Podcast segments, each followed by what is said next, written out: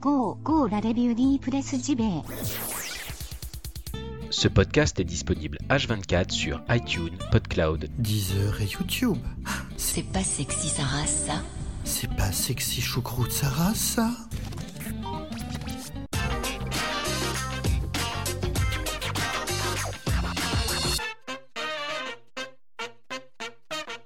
Alors j'ai lu un article euh, rigolo, entre guillemets, euh, sur euh, libération.fr, qui nous dit que les jeux vidéo pourraient aider les chiens à rester jeunes. Alors je me suis dit, qu'est-ce que c'est que cet article de ma boule? Peut-être pour nous faire cliquer furieusement, peut-être un peu bien sûr.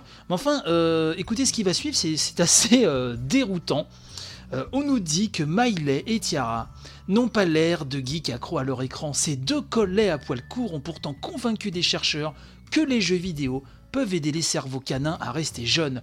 Les deux animaux donc, ont en effet participé à une vaste étude scientifique au sein de la faculté vétérinaire de Vienne où plusieurs centaines de chiens âgés de 6 ans et plus ont été entraînés à se servir d'un écran au bout de leur truffe. L'objectif de cette opération, donc, c'est de voir si la pratique régulière d'activités sur ordinateur, stimulant les neurones canins, peut permettre de ralentir la dégénérescence observée avec l'âge. Et les premiers, figurez-vous, les premiers résultats de l'étude communiqués le mois dernier sont jugés très encourageants. Dans le laboratoire, les vieux chiens ont répondu positivement à l'entraînement cognitif, utilisant volontiers les jeux sur écran à vocation éducative. Ça, c'est l'université qui nous dit ça dans un communiqué dont il est très fier et on peut le comprendre. Donc on apprend que les chiens testés, même parmi les plus âgés, hein, se sont familiarisés avec les écrans interactifs et ont appris les exercices élaborés par les scientifiques. L'étude ouvre de nouvelles perspectives, nous dit-on, pour gérer le vieillissement canin et ça, c'est vraiment cette équipe viennoise hein, qui, atteste de cela. L'une des auteurs de l'étude nous dit, je cite, on a parfois tendance avec les vieux chiens à se dire qu'on va les laisser tranquilles sur le canapé à dormir toute la journée. Ce faisant, on ne leur fait cependant pas du bien. Le cerveau a besoin de plus de stimulation et aussi de problèmes à résoudre.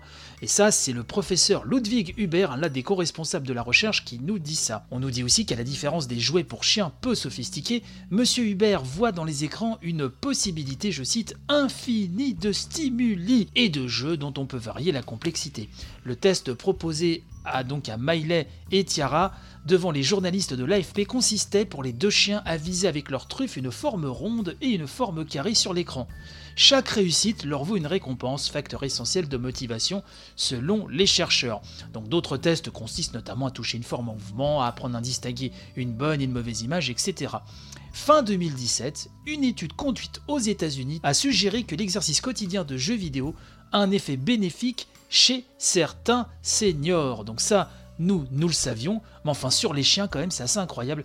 Et même si les spécialistes viennois se prennent à rêver de futures tablettes électroniques pour chiens, décidément, euh, ils savent aussi, euh, nous dit l'article de Libé, que la mise au point de tels produits prendra du temps. Les défis techniques à relever sont nombreux et non des moindres. Et donc l'un des chercheurs nous dit, attention, et on finira euh, cette news là-dessus, j'adore cette phrase. Écoutez bien, accrochez-vous à votre slip hein, parce que ça vaut son pesant de cacahuètes, de croquettes, même si je puis dire. Donc ce chercheur nous dit, les truffes humides resteront toujours un obstacle. Je vous laisse méditer là-dessus.